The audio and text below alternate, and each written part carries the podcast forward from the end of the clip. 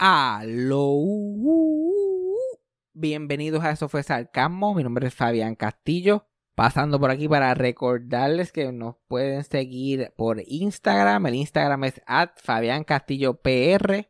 Y para cualquier cosa que nos, que nos quieran dejar saber, que quieran que hablamos en el podcast o pregunta, cualquier cosa así, nos pueden escribir en nuestro email. Eso fue sarcasmo at gmail.com. Porque lo que pasa es normalmente mucha gente me escribe por Instagram y después los mensajes en Instagram se me pierden y toda la cosa. So, cualquier cosita que nos quieran dejar saber, cualquier cosa que quieran que nosotros sepamos, que me quieran enviar a mí, que le quieran enviar a Cassandra, eso fue sarcasmo at gmail.com. Y recuerden que si les gusta este podcast, suscribirse, dejar un review y compartirlo con los amigos y con los enemigos también. Pero vamos con el episodio rápidamente. Play the thing. Eso fue sarcasmo. Con Fabián Castillo. Bueno, ya ahora sí, estamos de regreso. Llevamos dos semanas desaparecidos. Tú sabes, tuve mi, yo le llamo mi yo esperaba más de ti era, de estar desaparecido por semana, pero ya estamos de regreso otra vez. El, la, la, la razón que de estar desaparecido no es muy interesante. Yo había dicho que estábamos reformateando y buscando cómo vamos a hacer el podcast ahora nuevamente. Y no fue tanto por eso, sino porque como que se fue complicando cómo grabar. La semana pasada dije como que, ah, dame cogerme una se semanita en lo que regroup, me acomodo. Y después la otra semana que no pudimos grabar, básicamente la familia Cassandra estaba aquí. Y había demasiado jeburu para grabar. Eso me cogí otra semana más. Pero fuera de eso, no fue ningún gran cosa. Aquí estoy acompañado desde Puerto Rico con el feeling guest host Freddy. Freddy, ¿estás ahí todavía? Estoy aquí todavía. ¿Existes? Ok. Existo, existo. Que había mucha excusa. ¿Qué? había mucha excusa, estaba escuchando. Sí, sí, no, empezando como que lo, con los disclaimers, los disclaimers. Uh -huh. No hay mucha, no, no, en verdad no hay mucho cuento. Eh, Ojalá hubiera un cuento behind it, pero no. No, simplemente no pude grabar una semana y después otra de casualidad no pude grabar tampoco. Y seguimos por ahí. Pero lo, una cosa que yo no he hablado en este podcast desde que, en estos últimos meses, desde que empezó a suceder, es mi nueva amistad con los, con los vecinos insoportables. De, de, tanto torturar a Cassandra, ya oficialmente me, me, lo, me los pasaron. Ya yo tengo la custodia de ellos. Desde el momento que ellos vieron que yo tenía cajo y me preguntaron esa primera vez, mira, ¿me puedes llevar al banco? Yo, dale, ¿cómo que? ¿Cómo le voy a decir que no? Literal, el banco está ahí al lado. Ellos están ahí sin cajo, pues te lleva al banco. No voy a dejar que dos viejos de 70 años caminen bajo el sol a, a 110. Y cogí, y, y chacho, pero desde, desde entonces me he convertido en el chofer oficial. Sí, sí, porque no es tanto ni taxi ni Uber, te hacen esperar también, ¿verdad? Sí, no, yo estoy esperando, haciendo, haciendo la diligencia. Y no, lo peor no es ni hacer la diligencia, lo peor es cuando vienen a preguntar. Empiezan a tocar ese timbre, blin, cumplín, cumplín. Y yo, Dios mío, ahí están, ahí vienen. Y uno no le puede decir que no, uno no le puede decir que no, porque se conviene. Ellos siguen jodiendo hasta que uno abre la puerta. Yo, mire, señor, yo puedo estar cagando, yo puedo estar por ahí. Normalmente, si tocan la puerta, dame un break, ponemos una camisa, maybe sacudir lo que estoy haciendo. Pero no. Toca el timbre una vez, no lo cogen. Toca el timbre otra vez, no lo cogen. Ya la tercera lo sigue tocando cogido, cogido. Cabrón, y si yo no quiero. Y, ¿Qué pasó con no querer abrir la puerta? Esto sí que me cabrona, porque yo que duermo por el día la mayoría del tiempo. Otros días ahí estuvo y dale, dale, dale. Yo joncando en el quinto sueño, yo soñando con la campana del timbre. Y me levanto con el viejo ahí, y yo, ¿qué? Y él, ah, ah, Javier bien soso. A ver si no llega al banco. Y yo, ok, ¿pues ¿a qué hora? Tal hora. Ok, adiós. Dejar la puerta. Y nada, porque si, en vez de decir todo lo que van a hacer, pero yo me monto con ellos, ok, dale, vamos para el banco. Y después vamos al banco y de, no hemos llegado al banco y diciendo, ah, mira, cuando salgamos del banco, tú me puedes también llevar al liquor store que está ahí cerca. Y yo, ok, está bien, liquor store, dale, vamos para allá. Ya estamos aquí. A ver, el banco, ok, liquor store ahora, rapidito, es un momento, un momentito. Ok, un momentito. liquor store. no- Salimos del liquor store. ¿Tú me puedes llevar ahora al supermercado? Y yo, ok, dale, vamos para el supermercado. Ya estoy aquí. Y así sucesivamente. Cuando venimos a ver tres horas. Porque en el supermercado hay que esperar que ellos hagan la compra. Y ahí fue que yo me di cuenta, el momento que yo le dije que sí a ellos dos, el que los guiaba antes se murió, aparentemente. El tipo, el tipo se lo huelió, o, o- o tipa, quien sea. El tipo se lo como, oh, él vio sus cadenas romperse. De momento, de, de los, de las muñecas, vio que las cadenas se rompieron y dijo, "Ah, I'm free, como el genio de Disney, de Aladino. Oh, I'm free. Eh, Porque antes que yo los ayudara, ellos llegaban a los sitios, que yo sepa. De hambre no se morían. Alguien los estaba guiando. Pero no, Sí. ya, yo- ya esa persona se fue, ahora soy yo, oficialmente. Pero me- la, cosa, la cosa es que a la misma vez me llegan, me llegan. Porque ya no estamos haciendo pana. Pasamos pelando a los, a los otros vecinos, ellos me cuentan los chismes de lo que está pasando.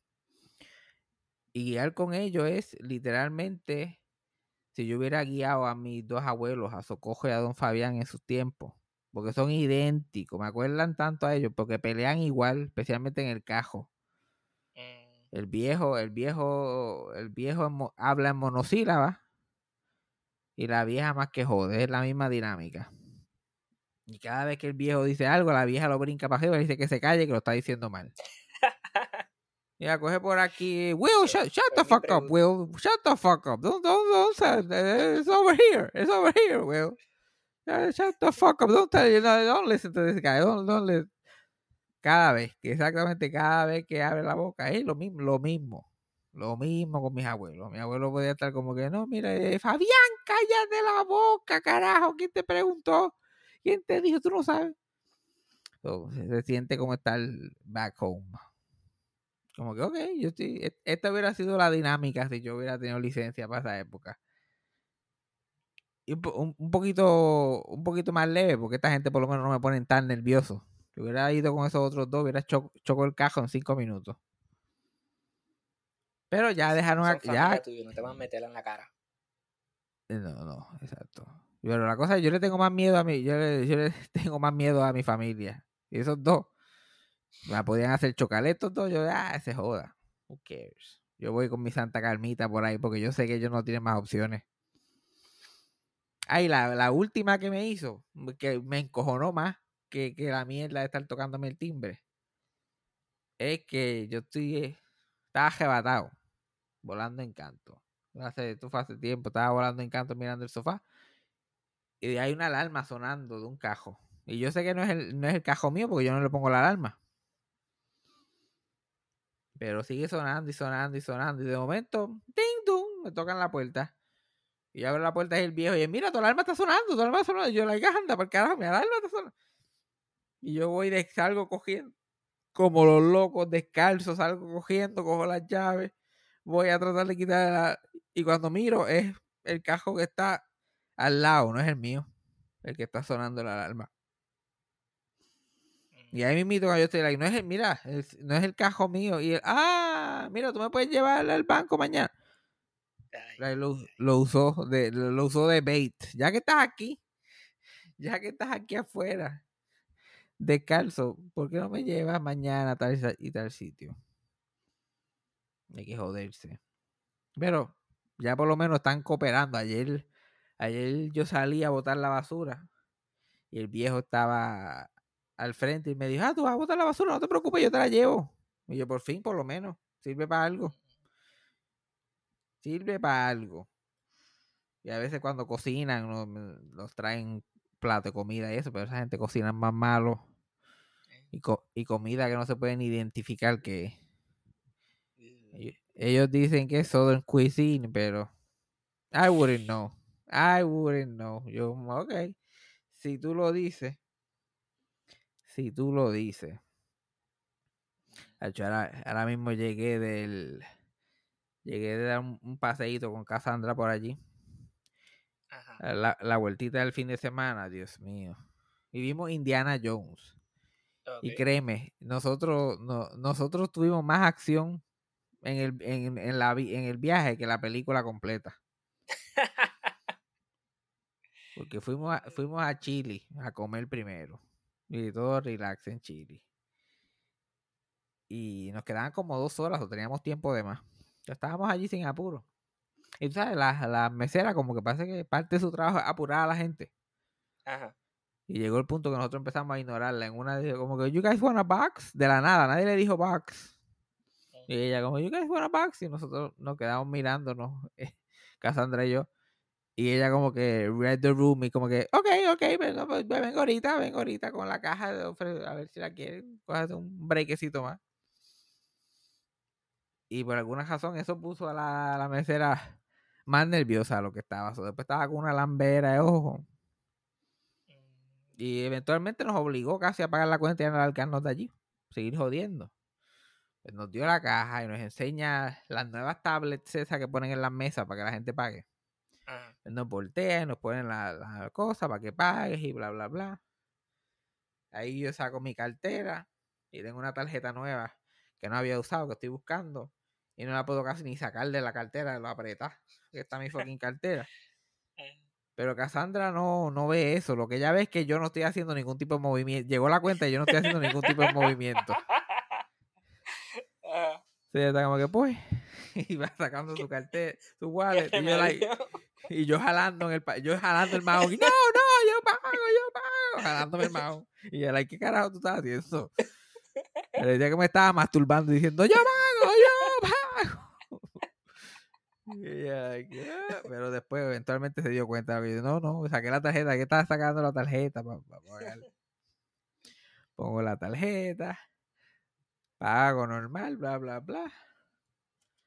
Después la mesera viene y mira eh, la, la cuenta, porque aparece como si no hubiéramos pagado. Entonces la mesera viene casi a regañarnos. Ustedes no han pagado. to-?" Y cuando mira, ay, no, fue que pagaron la cuenta que no era. Y yo, ay, qué Y linda. Yo no, y ahora la tipa volviéndose loca. Y yo como que puñeta, tú ves, hubiera, nos hubiéramos ido cuando, tenías el- cuando teníamos la oportunidad. Habíamos pagado y nos habíamos quedado allí mojoneando. Y ahora viene y nos cobra más caro. Pero nada, dio dos o tres vueltas y viró para atrás. Y nos enseñó que sí, ah, mira, este, le vamos a devolver este nueve pesos porque pagaste nueve pesos de más. Yo, ok, chilling. Y mientras está ella dando los recibos y disculpándose y todo eso, le mira a Cassandra a los ojos y le dice, I love you. Y- y- y- así como te lo, así mismito como te lo diciendo. Thank you so much, have a good one, I love you. Y nosotros nos quedamos como que. Y Cassandra para eso es mentarle a la madre. Mejor cágatele en la madre que decirle una cosa así. La mujer quedó traumatizada. Eso fue al principio de nuestro día, todavía saliendo del cine, estaba como que. ¿Tú escuchaste cómo esa tipa me dijo I love you? Lo escuché. Lo escuché. Nosotros tuvimos más, nosotros tuvimos aventura, suspenso, romance en el fucking Chili, más de lo que había en la fucking película de Indiana Jones. Entonces, cuando salimos de Indiana Jones, Cassandra como es así, dice, ah, quiero comprar popcorn. Ella quiere comprar popcorn ahora para llevar en el cine.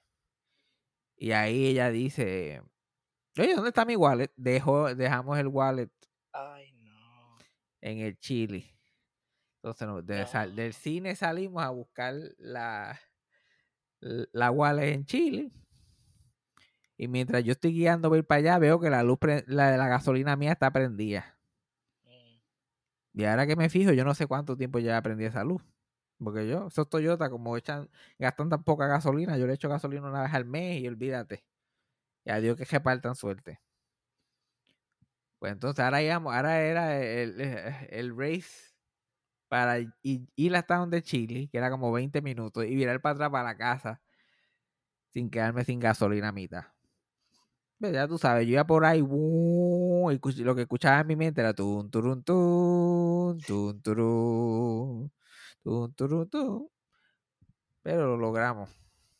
Pudimos llegar a la gasolinera y echarle gasolina. Pero ¿Dónde se- estaba la mesera cuando fueron a Chile?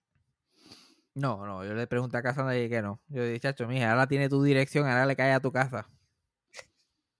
Ya que está enamorada de ti. Sí, ¿no? Pero estuvo raro eso. Ah, también tengo un update milagrístico que hace siglos que no doy updates de mi abuela Milagro, todavía existe. Todavía está allí en Río Caña. Y en La Papa. De que se- papa. de- desde que se está tomando los antidepresivos, esa mujer ha- se ha puesto 15 años más joven. Mm. Y su ahora eh, puede estar feliz. O está feliz entonces. Sí, chacho, está en lo de ella, como si nada. Y, la, y mi prima vo- volvió de Estados Unidos, ahora tiene la costumbre de venir todos los veranos con todo el familión, que ya tiene como 20 muchachos, ya yo paré de contar. Ella está allí en la casa y le está poniendo placas eh, solares a mi abuela con la batería y toda la cosa. Bueno, yo digo que, que mi prima está seteando su futura casa de vacaciones, la está seteando, la está poniendo al día. Tan pronto mi abuela empezó a, estar acercándose a los 80, ella como que, bueno, dame yo ir arreglando esta casita, seteando everything up, pasando tiempo todos los veranos con mi abuela. Ya tú sabes. Yo como he pasado por esto antes, yo, yo, yo co- reconozco los pasos. Pero después que mi abuela esté cómoda, olvídate. Y ella está más cómoda, no puede estar. Cuando ella me llamó para mi cumpleaños recientemente y, y, y me estaba contando de, de, Ay, mira, me pusieron unas placas solares. Y ella, yo lo sé, yo sé que te pusieron placas solares porque es que nosotros tenemos un chat familiar. Yo me entero todo lo que tú haces. Cualquier persona normal se asustaría de, ese- de que tú le digas eso. De que te tengo velado el tiempo. Ella lo que hace es que la cabeza le sube, se le infla la cabeza, como que, of course, of course, todo el mundo sabe lo que yo estoy haciendo porque yo soy Dios.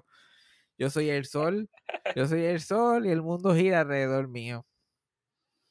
Chacho. Y ella dijo con su boquita, con su boquita de comer, dijo, ay, estoy loca que se vaya la luz. Estoy, lo- estoy loca que se vaya la luz para aprender, para que todo el mundo en el barrio la vea. güey. Ella, ella va a aprender hasta esas luces en el cielo de Hollywood, como que hooray for Hollywood, diciéndole señales a aviones. Muchacho. Y efectivamente, como una semana después se fue la luz y esa mujer estaba Sí, con el, está con tocadisco a todo fuerte. ella estaba brillando más que la luz. Sí, literal. Ella, ella es pro Luma 100% ahora. Quítale la luz. Nadie aquí se merece la luz más que yo. ¿Tú quieres luz en este barrio? Vas a tener que pasar por aquí. Ella está en su mejor momento. Living her best life. Y ya era, ya era hora, bendito, ya era hora. ¿Te imaginas? Como que tú tener, recibir placas solares por primera vez y inmediatamente estar loca que se vaya la luz. Para que la gente se entere. Sí. Porque si no, ¿de qué, va, ¿de qué vale tenerlas si la gente no se va a enterar que las tiene? Y si no tienen envidia. Sí, ella, si no, si la gente no me envidia, ¿cuál es el punto? Llévasela, llévensela, llévensela. Si nadie me va a envidiar, ¿para qué las quiero? Ay, estamos en un nuevo, este, estamos en el verano ya, en pleno verano. So, ya tú sabes, lo que yo llamo la bellaquera del verano está en full swing. La gente está desbloqueando exes, ha- haciendo sus aventuritas, tirándose de pecho en DMs. Y a mí me encanta porque esta es la época del año que uno empieza a recoger. Yo, yo estoy en una etapa de mi vida que ni lo intento ya. Yo estoy. Abrí Bumble ahí por cinco minutos y en- tuve tres días swiping y después te la ay, mira, ¿para qué? ¿Para qué? Pero lo bueno de esta bella que era el verano que, que ataca a todo el mundo es que la gente, a veces la gente aparece. Los otros días como a las 4 de la mañana. Cogí una, una tipa que yo nunca ni la había tirado. Porque el nivel de ella, donde el nivel donde está ella, yo ni pensaba mirar para allá.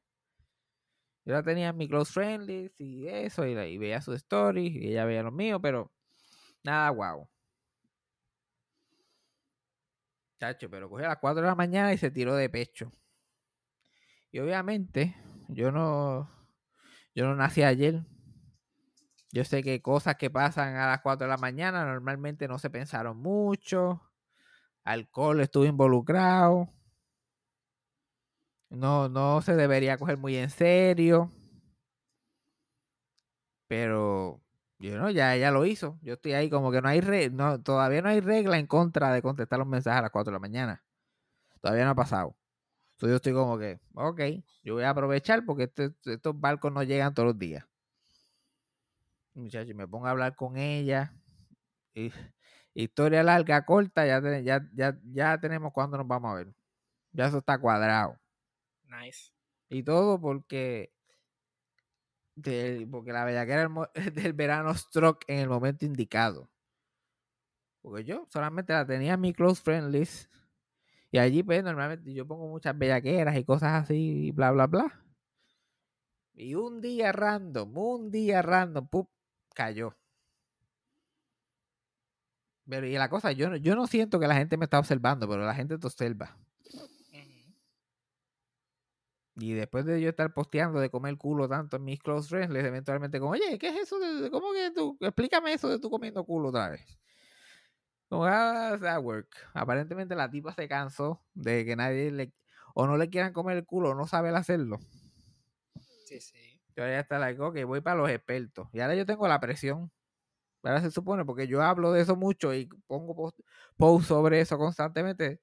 Ahora yo tengo que cargar. Tengo que cargar a, los hombres completamente. Pero yo, yo no le tengo miedo a nada. Yo, no te- yo no le tengo miedo a decepcionar a alguien. Estoy seguro que no es la primera vez que la decepcionan, no va a ser la última. Yo solamente recojo lo que pueda recoger. Feliz de la vida. Ah, Tomar, tomar agua, tengo una sed. Yo creo que esa es la perfecta estrategia. Tienes que entrar ahí listo a decepcionar. No puedes ir como que ah, voy a ser lo mejor. No, no. Tienes que ir bajo. Yo Es como ser- si mi manera de, de romantiquear en este mundo es como si en, un- en un highway yo mandara a hacer por mis propios cojones una salida, que en verdad no es una salida, pero, pero la seteo y, y, y al final estoy yo estoy yo sentado al frente de- del final de la calle. Eso es básicamente lo que hay. No te estoy diciendo métete por esa salida. No dice nada ni appealing, solamente dice salida. No dice ni, no dice ni para dónde. Y cuando ya la persona está como que, "Ah, ya yo me he ido por todos estos otros, todas estas otras salidas y nada pasado a mí por aquí. Y después llegan y me ven allí sentado fumando un cigarrillo y dicen, eh, eh, ¿qué más voy a hacer? Siento que ese, ese, ese es mi nivel de romance en este momento. Mira, si vas a hacer awkward de cualquier manera, tírate el I love you desde primera. Sí, ¿no? Si algo me enseñó, si algo me enseñó esa mesera, es que las cosas se tienen que decir en el momento que uno las siente. Ese es el momento, olvídate. Tirarse de pecho. Hacho, no, no, pero no. No se puede coger muy a pecho tampoco, porque imagínate, yo no estoy para estar. Para buscar que alguien se me pegue a mí de esa manera. Es que por más, por más, por, por más que se enamoren, ah, lo bueno, lo bueno de enamorar a alguien es que tú sabes exactamente cómo lo puedes des- desenamorar en un minuto. Yo lo que tengo que hacer es como que dejar de intentarlo y en minutos esta persona está como que uff. A veces se tardan un poquito en entender, pero pero que uno le va a hacer. Pero nada, ya. Y, y no estaba buscándolo, pero qué bueno que llegó. Porque ya he tenido, he estado medio quitado este año. Yo que siempre estaba como que tenía que ser tres polvos al año. Y estos últimos años como que he estado más Bueno, flojo. He estado como que lo que aparezca. Creo que el año pasado me tiré tres polvos, pero pero fueron bien, no, no fueron muy planeados. Fueron como que, ah, ok, pues llegó. Ok, whatever. La tipa del lechón, no mind if I do. Pero ya entonces, est- este año 2023 está a punto de irse en seco completamente. Esto está a punto, ya, ya estamos a mitad de año y yo estoy, mira, como nada. Que ahora está, está, pero pues, Dios no me, no me deja estar un año solo porque ya me acomodó esta situación. Me la puso de frente. Sí, Y- si eres el nieto de, del centro universo, ¿cómo no te va a llegar algo? Literal, el universo siempre provee porque el, uni- el universo se llama milagro. El, universo siempre provee. Hay otra cosa que quería mencionar. Que quiero, hay bueno mencionar las cosas buenas también. Hay que, hay que felicitar la producción esa de la obra, la verdadera historia de Cuca Gómez. Esa fucking obra está pegada. Yo no puedo creer que Jojo Boy va a tener un verano completamente lleno de funciones de teatro a, los a los, a los Wow. 500 mil años. Literal. Y, y he- y he hablado con personas que la han visto y están like, sorprendidamente, like, no, cabrón, está buena. no solamente está llenándose to- todas estas funciones, it's actually pretty good. Yo lo que yo lo que espero es que la gente que lo va que la, que la está viendo, especialmente actores y comediantes más jóvenes, generaciones más jóvenes, puedan ver esa obra y ver cómo un comediante puede hacer de mujer y no verse como un fucking ridículo. Ay, sí. Sí, no, no importa, mira, tú puedes ser negro, gordo y vestirte de mujer y quedar bien. Eso es posible. Eso, es po- eso es posible en el mundo. Tú lo puedes lograr. Porque a veces la gente parece que se desmotiva, no quieren intentarlo completo, no quieren hacer todo el trabajo, pero no, mira, posible, no hay, no hay excusa, no hay excusa. Y coño, y, la- y lo pensaron también porque a Jojo, que no puede ni caminar ya, Ajá. está, está lo que tú y yo le llamamos el sit down acting, que eso le pasa a todos los actores que, que, que, que lo único malo que hicieron fue vivir demasiado. Que su, prime, que su prime entra a los 80 años. y el único crimen contra la humanidad es existir demasiado. Eventualmente empiezan a, a actuar sentados, cuando ya no pueden o caminar o caminar con la misma velocidad, pues los ponen muy mucho sentados, buscar dónde ponerlo. Pero hasta eso se pensaron, que a veces estas producciones puertorriqueñas no, a veces no piensan ni eso. Traen a Yoyo allí y le dicen, mira, tú te vas a trepar aquí, vas a hacer bailar, hacer esta coreografía, porque así de anor- anormales son. Pero no, como es, la obra se desarrolla como que en un juicio por copyright. Me pusieron a Yoyo como el juez, que es Ah, perfecto, porque se sienta allá arriba, me imagino que tiene el libreto ahí mismito en el, en, en el escritorio, lo que tiene que hacer es no cagarse encima, que ese debe ser su gran proyecto en cada obra. Que no le tenga que hacer un cambio de pamper ahí mismito eh, eh, en intermission. Después que pueda lograr eso, está al otro, al otro lado. sí, ¿no? Y hasta le pueden poner ahí un martillito prop que no pese nada. Sí, me imagino que tienen a alguien con, con- como los mopeds. Hay, hay una barra de viejo pegada a la mano de Yoyo que alguien está abajo ahí, like, can, can, can. Sí, porque esas cosas no se pueden dejar a chance. Eso no se puede dejar así. No, no, no. Tiene que hacer esa fuerza una vez por show. O lo hace tan suavecito que ni suena y tiene que Tita Guerrero por el lado de la boca, like, can, can. Oh, ¿escucharon eso? Oh, ay, el juez ha hablado. Eso fue lo único que me contaron, que no fue que quedó mal, pero que era obvio que el resto del elenco, y el elenco es grandísimo, tiene Braulio Castillo, Gené Monclova, Tita Guerrero, Marilyn Pupo, bueno, ni votando lo sacaban. Pero se notaba que estaban ellos cu- cuidando mucho de Bizcocho y de Yoyo, que son los más mayores. Yoyo tiene 100, prácticamente 93, y Bizcocho tiene ya casi 80, y está en esos tacos y con toda esa mierda puesta. So, se notaba que a veces había que tirarle una pollita por una línea, por si acaso, darle algún prompt a los demás para que se mantuvieran al día. Pero fuera de eso, he escuchado todas cosas buenas. Y van a seguir haciendo, tienen, tienen tres funciones en Mayagüez, están haciendo como dos funciones al día este fin de semana. Cosa increíble. Wow. Full reboot. Pues eso es lo que pasa cuando la gente hace las cosas bien hechas. Porque hasta el que hizo hasta el que hizo el, el, el libreto de la obra, que creo que se llama Ale- Alexis Sebastián, él estaba hablando, lo estaba viendo en una entrevista que la familia de Chori Castro y la viuda de el libretista de Paquito Cordero que escribía todos esos programas de él, se llamaba Felipe San Pedro. La viuda de Felipe San Pedro y la familia de Chori Castro le dieron copias de todos los libretos que encontraron de Cuca Gómez como que para que él pudiera verlo, leerlo, ver cómo era el formato y escribirlo de ahí. Todo que que lo hicieron bien en todos los pasos de la producción, están realmente tratando de recrear esta energía. Y ahora que la nostalgia es lo más que vende. La gente lo que quiere, lo, lo más que la gente quiere, lo, lo- lo único que la gente de verdad está gastando chavo es en olvidarse que vive en el año que está viviendo. La gente quiere vivir en los 90, la gente quiere vivir en los 80, la gente quiere vivir en el 2006, todo menos donde estamos viviendo ahora. Por eso que los reboots no terminan y la nostalgia está ahí 24/7.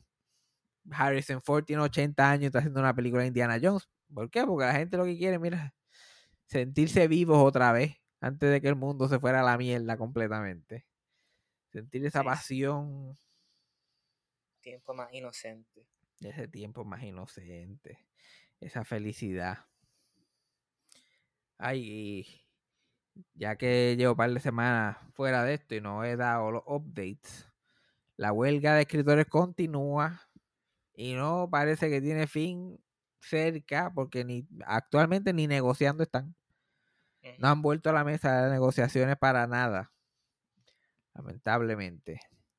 Pero la huelga de actores por, por la, por la unión de ellos de SAG se iba, el- iba a empezar el 1 de julio, porque ya el, el 30 de junio se vencía el contrato y estaban ready. Pero pues cuando la, la que está cogiendo eso de, de nada más y nada menos que The Nanny, cuando Fran Drescher es la que está a cargo de eso, tú sabes que nunca desde el principio no, me ha- no ha inspirado mucha confianza en mí.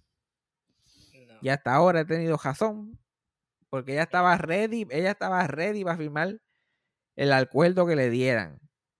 Con, to- con y que lo- el 98% de la gente de la unión le dijeron vete a huelga. Si no nos dan lo que queremos exactamente, vete a huelga. Y ella como quiera estaba ready para firmar cualquier mierda que le ofrecían. Sí. Si estás hablando de gente que, que lleva mucho tiempo, tú sabes, ella es alguien que está todavía viviendo los residuos de Danani, que no le están entrando tantos proyectos y no le importa si está tampoco cobrando la gran Ella cosa. no importa un carajo, ella ya hizo lo que iba a hacer, ella está chileando. Y, y lo que quiere es quedar bien, lo que quiere es quedar bien con esos jefes de estudio, porque ella quiere todavía venderle cosas. Yo imagino que le están diciendo, no, chacho, tú haznos caso a nosotros, que vamos a, a darte un showcito más, o te vamos a poner en esta película. Y ya que lo que quiere es que le vean la cara. Pues ella- pero ella estaba ready para filmar. Y vino, vinieron, una, le escribieron una carta que escribieron como 300 actores co- reconocidos. Que si los Meryl Streep, Jennifer, Jennifer Lawrence, que si Bradley Cooper, cuantos artistas tú te puedes imaginar recalcándole, volviéndole a repetir, no te atrevas a fucking hacer esto, porque vamos a tener un problema. Y ella es tan morona que ella firmó la- su propia carta, que era para ella. Porque los jefes de estudio, por un lado, le dicen, queremos que firme, y ella, sí, sí, dale, pues firmamos. Después los demás le dicen, no queremos que firmen, y vamos a hacer esta carta y firmarla. Y ella, ok, dame firmar esta carta también, yo estoy de acuerdo. Pero si es para ti, la carta era para ti, señora. Y ella, ah, ok. La que está negociando es ella, ella tan morona como que, ah, sí, para la persona encargada. Ah, Sí, ¿verdad? Que para la persona que está cagando esta situación, vete, vete a huelga, coño. Pero lo que, lo, lo que al final de todo, de todo esto, que eh, hicieron un acuerdo para extender, como que renovaron lo, lo mismo que, que han tenido. Vamos a renovarlo dos semanas más, porque nadie quería protestar el 4 de julio. Nadie, nadie quería eh, joderse ese weekend libre. Más que los escritores. Los escritores imagino que estaban ready porque llevan todo el verano protestando. Ellos no tenían nada que hacer. Pero los actores, todos ay, los días. extiéndelo un poquito más. Ahora tienen hasta el 12, que es esta semana. Y yo de verdad que no sé qué va a pasar ahí. Si, si se van ellos en huelga, la huelga de escritores se acaba más rápido. Si no se van, uff, ya eso, ese es casi la, eh, el, el último clavo a la tumba para esta fucking huelga. Que ahorita dije que la familia de Cassandra estaba aquí. Yo estaba hablando con el tío y, y con la tía y todo eso, y estábamos hablando de programas de televisión y todo esto. Y él estaba hablando emocionado de, de una, de las series que ve. Una de ellas es la de 911, que es uno de estos shows, estos Ajá. dramas que dan a las 10 de la noche. Creo que es en ABC o NBC, uno de estos. Y él estaba motivado, ah, chacho, y cuando empiece el season, qué sé yo qué más, yo le dije, yo le tuve que decir, mira, este, los shows, este, los escritores están en huelga y ninguno de esos shows van a empezar en septiembre. ¿Y él qué? ¿Los escritores están en huelga? Y yo, sí, los escritores están en huelga y los actores se van en huelga ya mismo. Anda para el cara, yo no, yo no sabía nada de eso. Yo no había escuchado nada. Y yo, pues, ahí ese es el problema. Ese es precisamente el pro. Por eso que esta, hue- por eso que esta huelga va a durar tanto. Porque la gente que se supone que sepa y te preocupa, bendito ni lo saben todavía. Ellos por ahí, él, él tenía que llegar al televisor ese día. en La una de las últimas semanas de septiembre, que vamos a ver otro season de televisión. Ah, ¿qué pasó aquí? ¿Por qué repetí otra vez? Ese es el problema grande que, la, que tienen esa gente. Que el público general no tiene tiempo para estar enterándose de esa bobería. so. La gente sigue, mira, como si nada. Felices de la vida, ignorantes a que sus programas. Y, él, y al final dijo, pues, después que esto no me afecte Stranger Things. Y Cassandra y yo nos Ay, miramos como ay. que, "Ugh, pues mira. No pueden, no, la- de, ellos shut down la grabación, todavía no han podido terminar de grabar eso. Eso está completamente paralizado y esos nenes creciendo todos los días. La Bueno, que ya, ya son adultos. y yo no sé qué van a hacer. Yo no sé qué van a hacer para que eso tenga sentido, pero ya se jodió. Y le tuvimos que decir, no, pues sí, me afecta. Mira, hasta que eso no se acabe, no pueden terminar tan siquiera de grabarlo. Pero así, a- está. así que, así está la gente. Así está la gente, completamente perdidos de lo que está pasando, de sus shows favoritos que no, no van a volver. Están completamente paralizados y no, y no lo saben. Pero veremos Sí. a ver, veremos a ver qué pasa. Otro, otro de lo que está así es la, la película y la serie de The Batman de Robert Pattinson. La serie se está haciendo de pingüino detenido. Todo el mundo estaba bien motivado que Daredevil iba a tener su propia serie y eso también paró. El único que no le importó tres bichos era Deadpool que sigue. Que sigue todavía grabando. Y Ryan Reynolds es parte del, del, del De la. Pero si, su- si viene la de actores, ahí, no ahí sí que tiene que parar. Él no tiene opción, pero Pues por eso que esa huelga de actores sería buena, porque pondría más presión todavía. Ahí sí se paraliza todo. Pero pues, y, y- todo este público en general está esperando cosas que no están pasando y que están en el limbo. Todo mundo, mundo loco que empiecen estas cosas y es como que, "Mm, yo no sé si tú sabías, pero todo esto va a estar paralizado hasta nuevo aviso. Porque estos fucking CEOs y estos estudios están que quieren acabar con toda esta mierda. Y ahí, so far so good. Yo sabía, yo desde que esto empezó, yo dije, esta va a ser la más larga. Esto va a ser, esto va a ser, olvídate. sí, ¿no? Best case por- scenario se acaba en septiembre. Best case scenario. Pero yo no sé si va a ser el best case scenario. No sé. Pero y hubo oportunidad de tener, de pararla aquí mismo, pero el DJ, lo de los directores, firmaron ahí un contrato y ahora parece que Fran también ya va a llevar la SAG para otro lado. Eh, pero si, si, si ella firma ese contrato para quedar bien con esos estudios, como quiera, va a tener que, va, va- se va a joder con muchísima gente. Y no son actores de no conocidos. Los actores más conocidos de Hollywood están como que ponte bruta, que te vamos a que vamos a acabar contigo si te pones con esa mierda. So, hay oportunidad de que ella se vaya a huelga, que lo haga, porque mm, sea, no, no es solamente, no- ya no es una amenaza anónima, es una amenaza con nombre y apellido. O Ujú. sea, que George Clooney, Bradley Cooper y Meryl Streep y Jennifer Lawrence y Martin Short y Steve Martin. Nombre y apellido, como que más vale que hagas esto, porque si no vas a tener un problema con todas estas 300 personas. Y son las 300 personas que tú no quieres tener problema con ellos. Y de todos modos, aunque ella firme un trato, no significa que eh, ese trato pase, porque después tiene que, el, tiene que ser rectificado por, por los mismos miembros. Y pues lo más seguro, ellos por, por acabar y seguir trabajando le den el voto, pero hay, hay chances de que, de que no pase y entonces tengan que volver a negociar. Puede ser que no pase, porque si el 98% le dijo que no, que se tirara para la huelga. Vamos a suponer que un 10% diga, ah, no, queremos, se, se cambien de opinión, pero todavía queda todo ese otro porcentaje ahí. Eso pues, está interes- interesante, vamos a ver. Que yo pensaría que lo más interesante es que le paguen la regalía, pero ahora el- el- la inteligencia artificial es lo más que se está discutiendo. Pero pues, Sí. Otra, otra semana más que no hay, no hay, no hay movimiento ahí. Yo lo único que pienso es Apple Elementary, ese es el único show que yo estaba viendo que estoy como que coño, coño, que los va a joder, porque a veces estos, estos shows a veces si pierden el, ese momentum, eso es una energía que vas creciendo, vas creando. Tener que paralizarlo por tanto tiempo, no, no le va bien.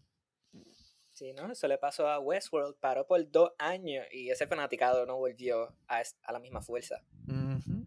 Lo mismo con The Marvelous Mrs. Maisel, un show que yo veía y me gustaba, como que tuvo que parar por dos años y nunca creativamente como que volvió a hacer lo que era, siempre se quedó como que tuvieron que arreglar y cambiar tantas cosas que ellos querían hacer, que el show se acabó y yo como que yo, esto se, esto se cagó en algún punto, no sé dónde, pero esto se cagó en algún punto.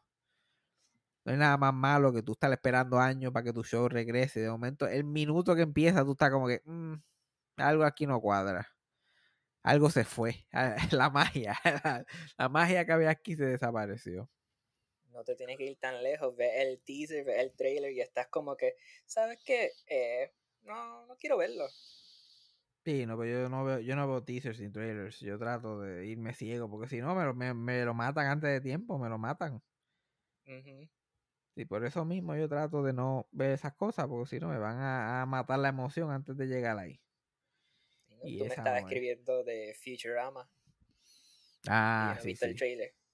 Sí, no, Y que el trailer, motivado. ya yo lo vi, ya yo estoy like, y yo que no lo viste, yo estoy, que salga, que salga, que salga. No, ya yo vi el trailer de Futurama y estoy like, uy, ay, Dios mío. Pero pues, todavía hay fe, puede ser que eso sea bueno, pero pues. Yo, ¿cuán- cuán- ¿Cuántas veces puede regresar un show? Mi pregunta, ¿cuántas veces puede regresar un show? Futurama está putting it to the test. Ellos como que vamos a ver cuántas veces podemos volver. Hasta que Ya- muera todo el mundo. Eh, hasta que todo el mundo involucrado esté muerto, aparentemente. O hasta que vuelva y no sea bueno. Hasta que vuelva y la gente esté como que, y todo el mundo apaga el televisor a la misma vez. imposible, imposible. Y, mm, pues yo sé que yo sé que es tu show favorito, pero pues. Lo, lo- acuérdate que lo, el, el equipo creativo de Futurama hicieron la serie Disenchantment. Y todos sabemos lo malo que ha sido esa serie. Bueno, pero son diferentes escritores, te dije. Uno de mis No favoritos nuevos son escritores diferentes, no son, Sí, son los sí. mismos. No son los mismos. Si te puedo nombrar tres que fueron Oh, diferentes. tres, pero esos tres van a tener, chacho, que hacer maravilla. De tres, esos tres vinieron para hacer de tripas corazones. Ponerse la franquicia en la espalda y, y- y tratar. Pero nada, eso no, eso, no, eso no es asunto mío. Yo me contarás qué pasa con Futurama.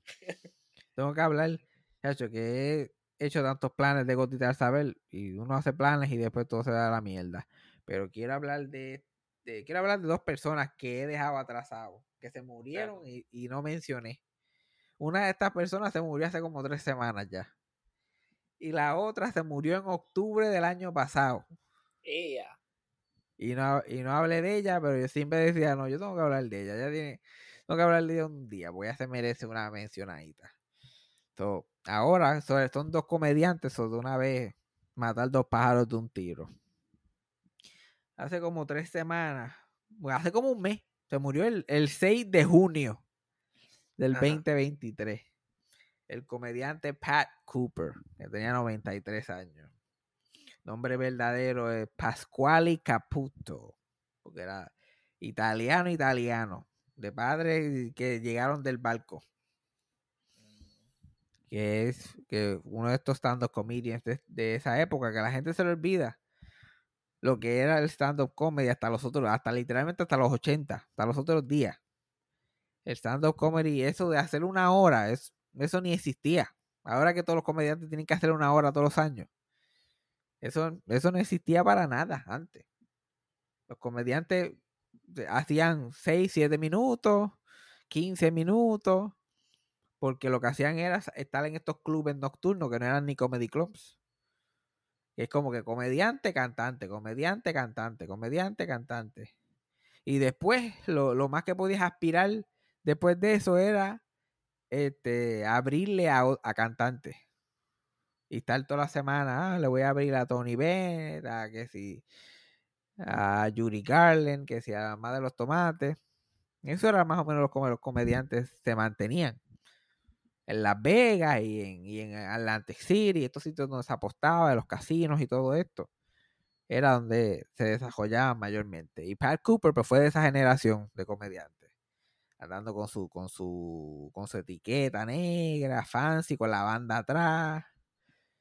Haciendo los mismos chistecitos años tras años, década tras década. Y como nunca grababan especiales ni nada, pues metiendo mano. Él le, eh, vino de una familia bien, imagínate, el tipo tenía 93 años, imagínate de qué generación eran sus padres, que odiaban cualquier cosa que tenía que ver con el entretenimiento. So, cada vez que él, que él, que desde chiquito tenía intereses de ser alguien en el mundo del entretenimiento, cada vez que él tan siquiera miraba para allá, los padres le caían a bufeta. Me decía, tú eres loco. Porque vas a hacer nuestra familia pasar una vergüenza. Eso es una vergüenza para la familia. Lo que hay, la gente que hace esas cosas son putas y maricones. Tú no vas para allá. Usted no va para allá. Y, y, en ese tiempo era vete a trabajar. Lo, obligaron hasta salirse de la escuela. O sea, que a nosotros, el gran cuento que nos hicieron a nosotros es vete a la universidad, no importa qué. Para que garantice tu futuro. Vete a la universidad, gradúate para que, para que te garantice un futuro. Pues en ese tiempo era deja de estar estudiando y vete a trabajar para que te garantice un futuro. El papá trabajaba entregando bloques. y, es, y eso era lo que quería que, que Pat Cooper hiciera. Ponte a, a repartir bloques por ahí, a venderlos y vas a llegar lejos en la vida. Olvídate, ¿para qué necesitas tu quinto grado? ¿Para qué? Sí.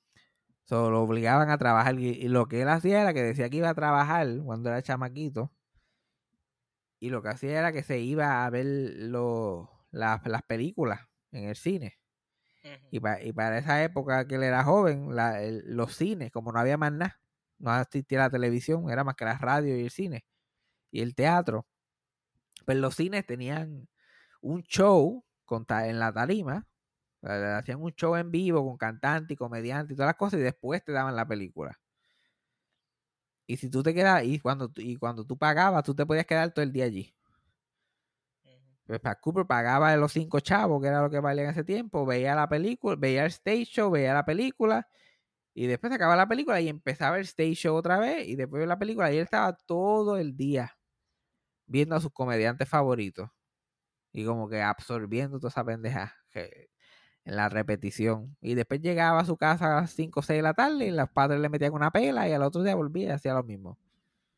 Hasta que por, por fin, cuando fue llegando a la adultez, cortó a toda su familia, se cambió el nombre a Pat Cooper y empezó a hacer estando por ahí. Estaba guiando un taxi por el día, haciendo estando por la noche, trabajando en, en clubes casi exclusivamente italianos haciendo sus little chistecitos de ser italiano y para adelante para allá. Y bastante cómodo, hasta que creo que fue en el programa de Jackie Gleason, que alguien que trabajaba en el programa de Jackie Gleason lo vio y le dijo, te vamos a poner, te vamos a poner en el show. Y cuando lo pusieron ahí en el show, despegó y, los y todo el mundo empezó a, a contratarlo para diferentes hoteles, diferentes sitios. Y ahí fue que arrancó. Y él estuvo completamente desconectado de su familia. Él le dejó de hablar a, sus padres, a sus hermanas, hasta los hijos que tenía con su primera esposa, que tuvo dos hijos, le dejó de hablar, divorció a la esposa, se hizo famoso, le dejó de hablar a los hijos también. Porque el tipo tenía, lo que, lo que era gracioso de Pat Cooper, que el tipo tenía un, un carácter. El tipo se encabronaba tanto y tan rápido y, tú la, se la hacía una vez, se la hiciste ya de por vida, no cuentes con él para nada. Entonces él cortó a todo el mundo de su familia, se fue a hacer que se vaya para el carajo todo el mundo. Pero hasta cuando era ya comediante, esa, ese, ese mismo carácter lo jodía porque se encojonaba con todo el mundo. Él sentía que le faltaba que cualquier este, otro comediante o, o, un agente o un cantante que él le estaba abriendo le faltaba el respeto, olvídate lo ponía como culo y lo botaban. Pero él, tenía razón en sus cosas. Entre su carácter, él tenía razón porque siempre había una razón. Pero normalmente cuando tú estás en este mundo del showbiz, tú tienes que aguantar mierda. Como que parte del... Sí. viene con el territorio. Normalmente la gente lo que hace es que habla mierda con los demás. Como los demás comediantes o los demás actores, como que diablo, viste este huele bicho lo que me hizo, bla, bla, bla. Pero Pat Cooper no hacía eso. Pat Cooper le abría la boca y se lo decía en la cara. Y eso es lo que terminaba de votándolo a él. Finalmente eso llegó, a, llegó al punto de que él se convirtió famoso más por eso que por su stand-up. Porque lo llevaron a un talk show que se llamaba The Tomorrow Show. El, como que finales de los 70, cuando ya llevaba como 20 y pico de años trabajando. Y ahí fue que el público en general pudo ver su verdadera personalidad fuera del stand-up. Y empezaron a preguntarle de todas estas alegaciones que él hacía, de cosas que hacía la gente backstage y bla, bla, bla. Muchacho, y ese hombre empezó a despifarrar allí de todo el mundo, todo el mundo que le había hecho una. Y alguien le pudo haber hecho algo en el 53 y 30 años después se acuerda. Y tiene la, la cabeza como un tomate igualita como la tenía en ese momento. Y se, y se sentó allí en ese programa y que si fulanita es una cabrona y que si esta no vale nada, esta otra cantante es una puta, este esto. Y la gente gozándoselo todo, pero la carrera de él acabándose mientras hablaba. Sí. Una, una de las cosas que dijo fue, contó la historia de Johnny Carson, que le había meado el zapato. Porque Johnny Carson era un, era un bojachón y, y, se pasaba haciendo de las de él por todo Nueva York. Cuando lo hacían el show en Nueva York, se embojachaba y terminaba en peleas con la gente y le meó el zapato a este, hijo de para acá. Pero pues nadie le hacía nada porque como él era el host del Tonight Show, el hombre más poderoso en la televisión, todo el mundo lo dejaba. Pat Cooper no. Pat Cooper contó la historia allí en NBC en vivo y a todo color. Y, y, dijo algo que tenía mucha razón, especialmente para ese tiempo. Eso fue como el 79, 78, 79 por ahí. Y dijo algo que, que, era muy cierto y se convirtió cierto, que es como que todos estos cantantes no son importantes. La gente viene a ver los comediantes. Los que están pegados ahora son los comediantes. por eso es absurdo que los estén tratando con los pies estos cantantes. Los están tratando por, con los pies. Porque saben que estos comediantes son el futuro. Porque estos cantantecitos bobos en Las Vegas y en Lake Tahoe y en la Atlantic City no van a durar lo que van a durar estos comediantes. Y era verdad, porque él está diciendo, mira, tenemos, y menciona un cantante que nadie sabe quién es. ¿Y quién le está abriendo? John Rivers. Y John Rivers sale en televisión toda la semana. Eventualmente estos cantantes se van para la mierda y la gente lo que quiere ver es los comediantes. Y él tenía razón. Y, todo, y todos los comediantes y todo el mundo se le decía, ah, Chacho, tú tienes razón, yo estoy contigo. Pero obviamente lo decían calladito, a él nada más. Claro. A él se lo decían. Por eso que para Cooper me acuerda a alguien que yo conozco. Me acuerda a alguien que se, que se pone a decir verdades públicamente y todos los otros comediantes dicen, chacho, cabrón, es verdad, es verdad. Pero nadie saca la cara. nadie saca la cara, todo el mundo mira calladito. Te lo dicen a ti. Ya, y no, Pero no lo nombres, que es que no quieres este el problema tú. sí, no, no voy a decir quién es, no voy a no voy quién es, pero hay uno por ahí que es el Park Cooper de Puerto Rico. Pasa, se pasa explotando como un psiquitraque a la primera que le hagan y todo el mundo, chacho, sí, es verdad, es verdad, pero mira, no, no, no, no, no, me, menciones a mí, no, me menciones a mí, yo no, yo estoy contigo. Pero una cosa que puedes decirle esto y esto y esto, pero no digas que te lo dije yo, yo no te lo dije, pero, pero, pero dale, pero dilo, dale, yo voy a ti, chacho, estás cabrón, estás cabrón, Park Cooper, estás cabrón. Constantemente le hacían esa pendeja. Y ahí una generación nueva empezó a tener interés por, por Pat Cooper, porque lo vieron tan encabronado. Y cuando se encabronaba daba más gracia. Porque tenía una habilidad para encabronarse y tú, terminas, tú terminabas llorando de la risa. Te podía estar insultando a ti y uno terminaba llorando de la risa. Ahí Howard Stern lo empieza a tener en el programa. Y ya este tipo tiene sesenta y pico de años. Y Howard Stern está empezando y tiene una audiencia bien joven. esta audiencia joven empieza a conocer a Pat Cooper. Y Howard no tiene que hacer nada para encojonar a este tipo. Le dice, le, dice una cosa y ya el tipo está peleando por dos horas allí. Al punto de que la gente tenía que tener eh, meterse al estudio y pararse al lado de él, como que tenían miedo que le cayera encima a Howard Stern, como si ese viejo le pudiera hacer algo.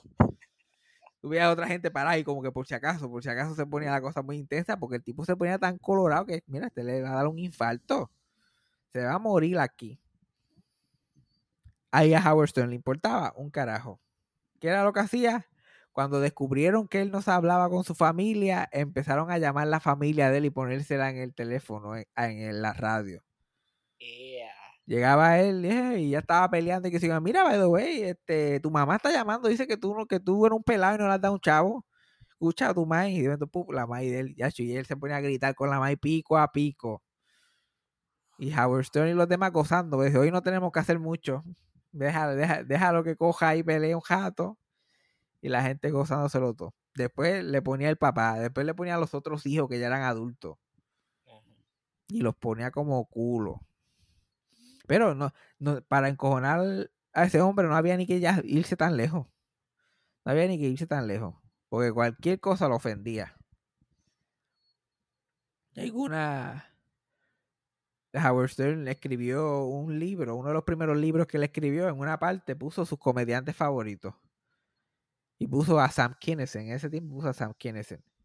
Pero ¿sabes? la próxima vez que Pat Cooper llegó allí, llegó gritando y, a punto que le dieron infarto y hasta Howard Stern estaba like, no hemos ni empezado, like, tenemos cosas para molestarte, pero no, no las hemos ni sacado todavía, ¿qué te pasa? Y él estaba peleando porque no lo habían puesto en esa lista. ¿Y cómo tú te atreves a no ponerme a mí como tu comediante? Y a usted lo está mirando como diablo. ¿Cómo yo le digo a este tipo?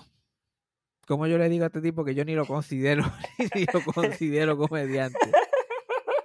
¿Cómo tú vas a poner a mí? A un drogadicto, ahí a tocar, un drogadicto, que se sabe quién es un tecato. ¿Tú vas a poner un tecato a mí?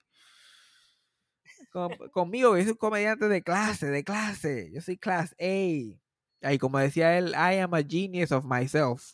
Como que dice, nadie piensa que yo soy un genio, pero I am the genius of myself. Esa era su gran frase. Entonces, eh, eventualmente él dejó de salir en el programa de Howard Stern. Howard Stern dice porque eventualmente se cansó de que el hombre estuviera tan molesto y le daba miedo que le dieron infarto allí en el show. Y Pat Cooper dice que no lo hace porque Howard Stern es un huele bicho y un hipócrita. Yo le creo más a Pat Cooper porque él por lo menos dice la verdad. Como que Howard Stern de momento le empezó a importar. Yo creo que también era porque cuando, porque cuando Pat Cooper lo insultaba, lo insultaba de verdad. Y le sacaba todas las faltas. Le sacaba los trapos para afuera. Y eventualmente era como que, "Oh, no, no, no, este tipo está diciendo mucha verdad aquí. Yo no lo quiero, no lo quiero aquí en el show. Y ahí fue que desapareció. La última pelea grande que tuvieron fue que estaba, Pat Cooper estaba teniendo una situación de que lo había redescubierto toda esta, esta nueva generación por estar en ese show. So, él anunciaba show y venían todos estos salvajes que escuchaban a Howard Stern, le, le caían y llenaban el sitio. Compraban todas las taquillas. Pero después salía él con su, con su etiqueta y con la musiquita. Y, y empezaba, oh, my, my wife oh, is such a bad cook. Oh, she cooks so bad. Y, y la gente se quedaba como que, ah, ¿en serio este tipo va a hacer esta mierda de chistes de viejo? Y empezaban a gritarle cosas en el show y a tirarle con cosas, como que encojónate. Dale. Y él terminaba encojonándose allí, volviéndose loco, y ahí la gente se lo gozaba todo. Y Howard tuvo el atrevimiento de decirle, Ajá. yo pienso, mira, yo no quiero, no te, prométeme que no te vas a molestar, prométeme que no te vas a molestar. Y esto es mi opinión nada más, esto, esto es yo hablando mierda aquí, no, esto no es la verdad. Pero yo pienso que maybe, si tú haces lo que haces aquí en Tarima, maybe tuvieras una mejor carrera de stand. Muchacho, ¿para qué fue eso? Ay, ay. Por poco lo tiene que sacar la policía. Y nada, porque tan- tanto miedo. Y el tipo se murió a 93 años y se encojonaba todos los días de su vida. La- las encojonas yo creo que le alargaron la vida, le hicieron el corazón fuerte en vez de, de jodérselo. Y a mí él, él siempre me llegaba porque el tipo era algo tan que nadie tiene en, la- en esta industria que es integridad. El tipo tiene integridad, que a veces hacía show por cosas que no debería hacer show. Claro. Pero la, la, la- la integridad que ese tipo tenía, más comediantes deberían tenerla. Una de las últimas entrevistas que escuché de él, entre las cosas que estaba diciendo era que él, él, de las pocas gente que se retiró de hacer stand-up. Él se retiró. Dejó de hacer stand-up como a los setenta y pico. Y le preguntaron por qué, porque no me acuerdo los chistes. Se me, se, ya se me olvidan. Se me olvidan los chistes, eso me retiré. Y la gente, ah, no, su manejador y tu su equipo de trabajo, no, pero te ponemos los papeles encima del piano para que, bla, no, ya buscando arreglo, no, no, no, no, no, no, no. Yo no voy a ser uno de estos viejos babeándose ahí. Porque así que empiezan, no, te ponemos la letra aquí. Ah, no escucha, pues te ponemos un, te, te ponemos un, un, audífono ahí, te decimos lo que tienes que hacer. Ah, no ves, pues te ponemos. Y cuando vienes a ver, hay un cadáver ahí en la tarima. un cadáver ahí sentado. Papeloneando. Que es lo mismo que le pasó a Dan Rickles. Dan Rickles fue muy exitoso hasta los ochenta y pico de años. Pero eventualmente ya no podía con su vida. Y en vez de retirarse, siguió ahí, mira, pasando vergüenza haciendo que la gente vote los chavos, porque no, no podía ni hablar. Y, y, y, y, y, Pat Cooper pelándolo. Y pues, vete para tu casa, lo has logrado todo, vete para tu casa, no jodas más. No puedes caminar, no escucha. ¿Cómo tú vas a, cobrar 90 pesos por taquilla? Cuando estás a ese nivel. Pero se lo dice Pat Cooper y él es el malo, pero tiene razón. Y no solamente lo está diciendo, lo hizo. Simplemente se me estaban olvidando los chistes. Y ya esa era mi señal para decir, no lo voy a hacer mal. No lo voy a hacer mal. So, se acabó. Déjalo ahí. Y, y lo más feliz que estuvo. Como siempre, como todos estos viejos, tenía una esposa, tenía 93, tenía una esposa como de 50 años. Pues ya tú sabes. Se retiró en Las Vegas y vivió sus últimos años como Dean. Yo lo veía en Instagram todavía, posteando sus cosas y sus parisitos y su, y su encojona, porque todavía se encojonaba igual. Pero finalmente falleció, sus 93 años. Pero me llegaba, Park Cooper, me llegaba. Otra que la que, la que se murió en octubre y no llega a hablar de ella, que otra es una, una comediante también como este, también no muy conocida, pero que tiene un legado. Lo que pasa que, pues, para ser comediante hay, muchas, hay muchos elementos que tienen que cliquear, especialmente para ser un comediante que la gente se acuerde. Y a ella lo que le pasó es que su personaje de stand-up, porque tú tienes que crear un, persona, no tanto un personaje, pero, pero unas características para que la gente se recuerde de ti. Lamentablemente lo que ella creó fue, era original y nadie más estaba haciendo, pero no envejecían. Ella no pudo envejecer con ese, con esa actitud. Y ahí fue que, ese fue que, lo que se convirtió en el problema. Era una mujer que se llamaba Judy Tenura. Y Judy Tenura era él, la, le decían la Gilbert Gottfried versión mujer. Porque ella tenía esta voz, eh, ponía esta voz bien jodida y bien insoportable para hacer stand-up. Para joder. Y todo su stand-up era anti-hombre. Y su apodo era como que The Goddess. Ella era The Goddess. Y todo su stand-up era bien experimental. Ella salía vestía como una misma loca, con moños en el pelo, pelo revolcado. Pero la cosa es que era bien bonita no importa por más revolcada y por más a lo loco que se vestía, pero, pero pues era atractiva, eso funcionaba. Y andaba con un acordeón que nunca ni tocaba bien. Se ponía su acordeoncito. Y sus, y era bien para mujeres. Y odiando a los hombres. Y hablando de issues bien específicos de las mujeres, pero llevándoselo a otro nivel. Una exageración bien cabrona. Como que uno de sus chistes, y lo digo entre comillas, era escupir al público. Y empezar a, y escupía a, la dirección del primer hombre que había en el público. Y empezaba a gritarle, coge, coge, trágatelo, trágatelo, trágatelo. Yo sé, como que dice, estás, estás obsesionado conmigo, estás obsesionado, trágatelo. Eso era, una combinación entre hacer a las mujeres hate y hacer a todo el mundo más que estaba allí incómodo. Y again, cute, cute cuando tienes veinte y pico y cuando tienes treinta y pico. Especialmente cuando es la comedia, la comedia alternativa, la comedia experimental, tipo Titito Sánchez, está como que pegada, que era los 80, principios de los 90. Pero su primer error es que se quedó bien local, como que se quedó en Chicago nada más. Y se convirtió en alguien que la gente iba a Chicago a verla. Eventualmente la convencen que grabe dos o tres álbumes, like stand-up albums. Y los álbumes, pues pegan. Y la nominan a Grammy. Y, va a los shows como el de David Letterman y todo esto. Y empieza a salir en Howard Stern también. Como era rarita, pues la gente le empieza a dar oportunidades y todo esto. Pero era demasiado diferente. Estaba hablando de unos temas que se están hablando ahora comedia que ahora en TikTok con los Gen Zers y los millennials es más aceptable de lo que era en ese tiempo. Eso estaba demasiado adelantado. Lo que estaba haciendo estaba demasiado para la gente. So, eventualmente la gente, pues. Cuando ella era cute, pues se lo, se lo tragaban. A la vez que ella, pues poco a poco dejó de ser cute, simplemente es como si hubiera desaparecido del mapa la pobre muchacha y no trabajó en nada. lo último que hizo reciente fue en el programa de este Next Declassified School Survival Guide, que era de Nickelodeon cuando nosotros éramos muchachos. Ella salió como en dos episodios de ese show haciendo una maestra.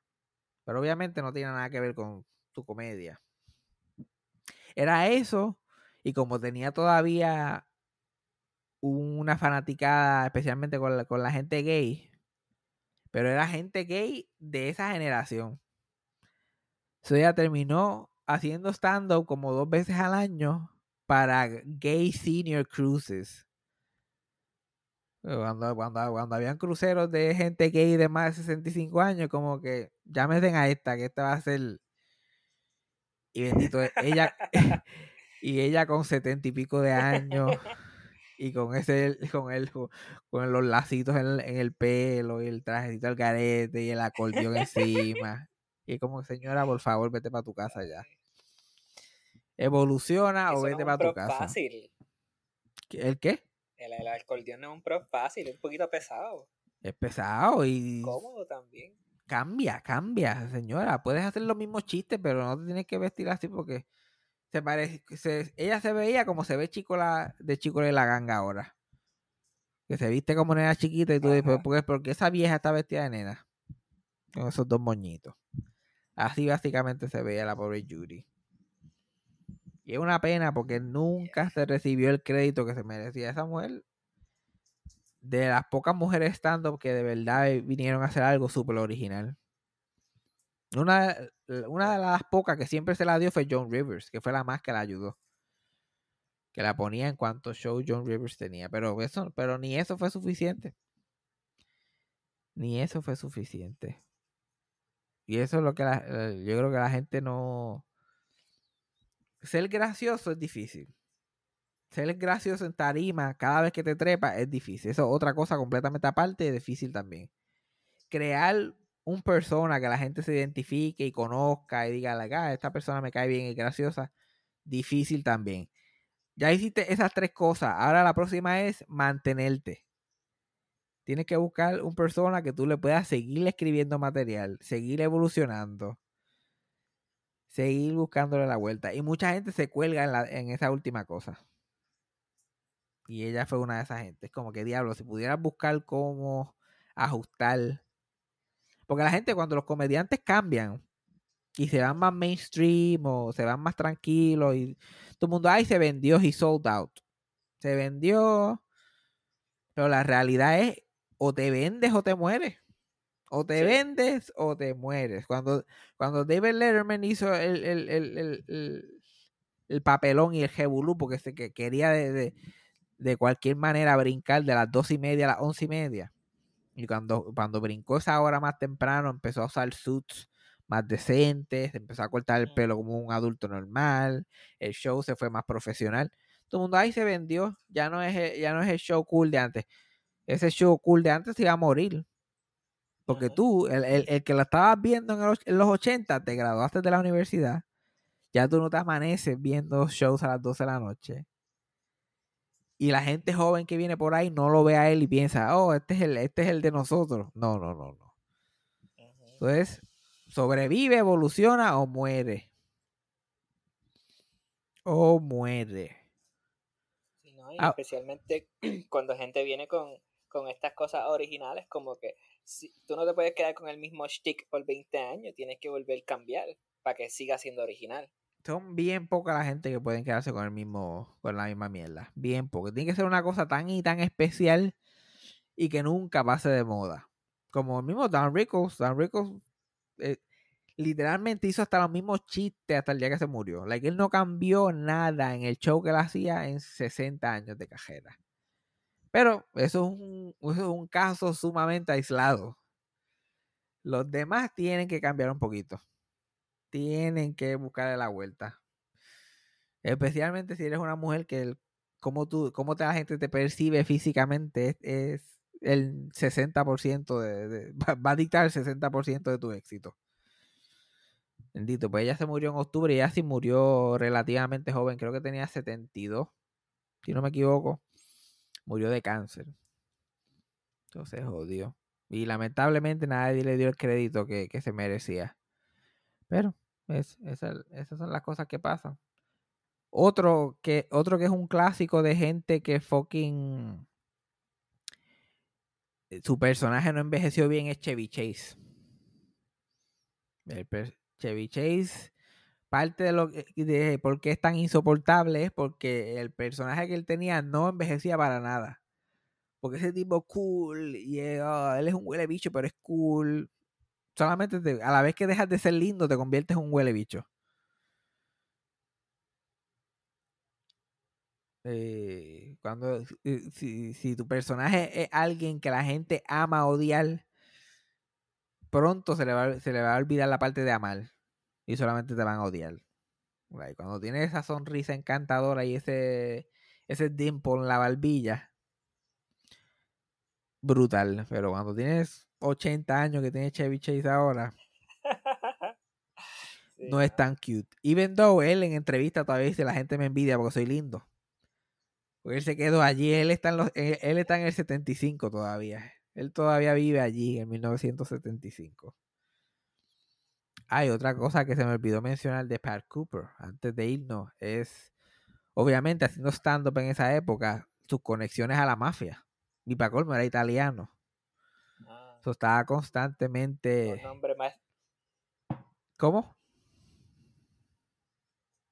Porque iba a decir que los padres de Pat Cooper, a ver, eh, con vergüenza de él, pero ellos pararon por la isla de estereotipo para sacarle ese nombre. Bueno, pero eran italianos. Pascu- Pascual y Cupino era su nombre. Pascual y me imagino que era como Pedro allá en Italia. ¿Qué le van a poner? No le van a, no le van, no le van a poner Miguel. Pero, pero eh, pa- en esa época todo el mundo, no importa tu nombre ni de dónde eras, si tú hacías stand-up o si tú cantabas o si tú estabas en, en Las Vegas o en, el- en todos estos sitios, todos estos sitios donde se hacía stand-up, eh, la mafia era, era dueño de esos sitios. Ujú. Porque la- por las conexiones, porque cuando el alcohol era ilegal en Estados Unidos, la mafia era dueño de estos sitios, ilegalmente, los speakeasy.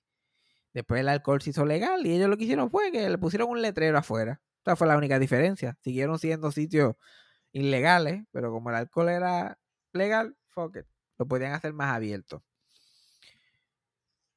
Y otros comediantes que eran más jóvenes le decían como que diablo, yo quiero ser yo quiero ser parte de eso, como que también conocer a la mafia y qué sé yo qué más, y como que mire, y él le dice, mire, cabrón, tú no quieres deberle favor a la mafia, porque la mafia te hace un favor y tú le debes favores el resto de tu vida. O lo menos que tú quieres hacerle es ser parte de esta mierda. Y una de las historias que más yo me acuerdo ahora de él es que una vez lo llamaron como a las 4 de la mañana.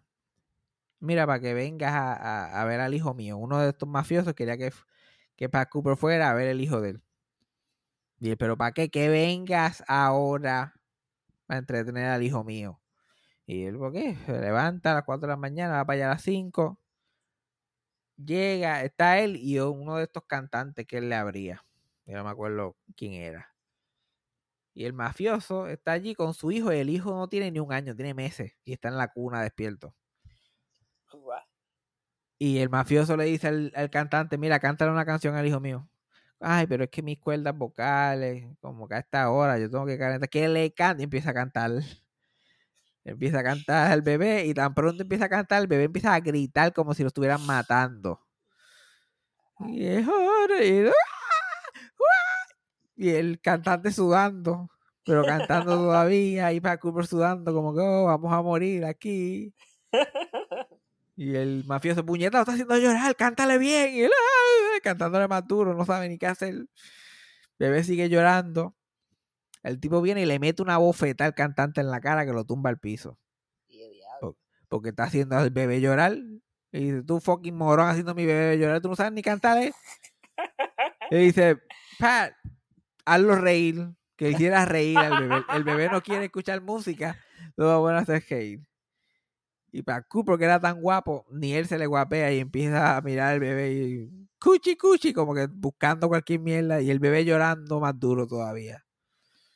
Pues, long story short, el tipo le metió una pela a los dos los botó por hacerle a su bebé llorar. Esas son las cosas, esas son las cosas que no salen en la pel- película como The Godfather. Porque siempre pintan a los mafiosos como que los más clase y los más wow. Y ay, qué brutal sería. Pero en verdad son un choque sociópatas. ¿Por qué, por qué ese fucking cabrón quería que le cantaran al bebé a esa hora? ¿Quién sabe? ¿Y por qué pensaba que eso no iba a asustar a un fucking bebé recién nacido? No sabemos tampoco. Pero así mismito, suerte que le metieron una pela nada más. Así mismito los matan y los tiran al río por esa mierda nada más. Los zapatos So- de cemento. So, siempre era preocupante. Siempre había que preocuparse. Pero, rest in peace, Pat Cooper y Judy Tenura. Tarde pero seguro. Especialmente, especialmente la pobre Judy, que por poco está un año completo muerta antes que la pueda mencionar. Pero llegué, llegamos ahí. ¿Qué se puede hacer? Pero nada, que aprendimos hoy? Eh, Es que- que es aprendimos algo. turno. Que hay que aprender a esperar nuestro turno. Sí, sí, por el jury. Oh, ya, ya, ya. Sí, no, que no, no todo. A veces, a, ve- a veces te vas a quedar, a veces te vas a quedar. No hay ninguna razón específica, no hay ninguna razón específica por qué, solamente pues te vas a quedar atrás. Yo no sé ni por qué, yo no me acuerdo ni por qué, yo no hablé de ella cuando se murió, pero estoy hablando ahora que es lo importante. Y Claro. pues, y si la y también aprendimos que si la mesera te dice que te ama, no es para que te emociones tanto y dejes la, la wallet botar.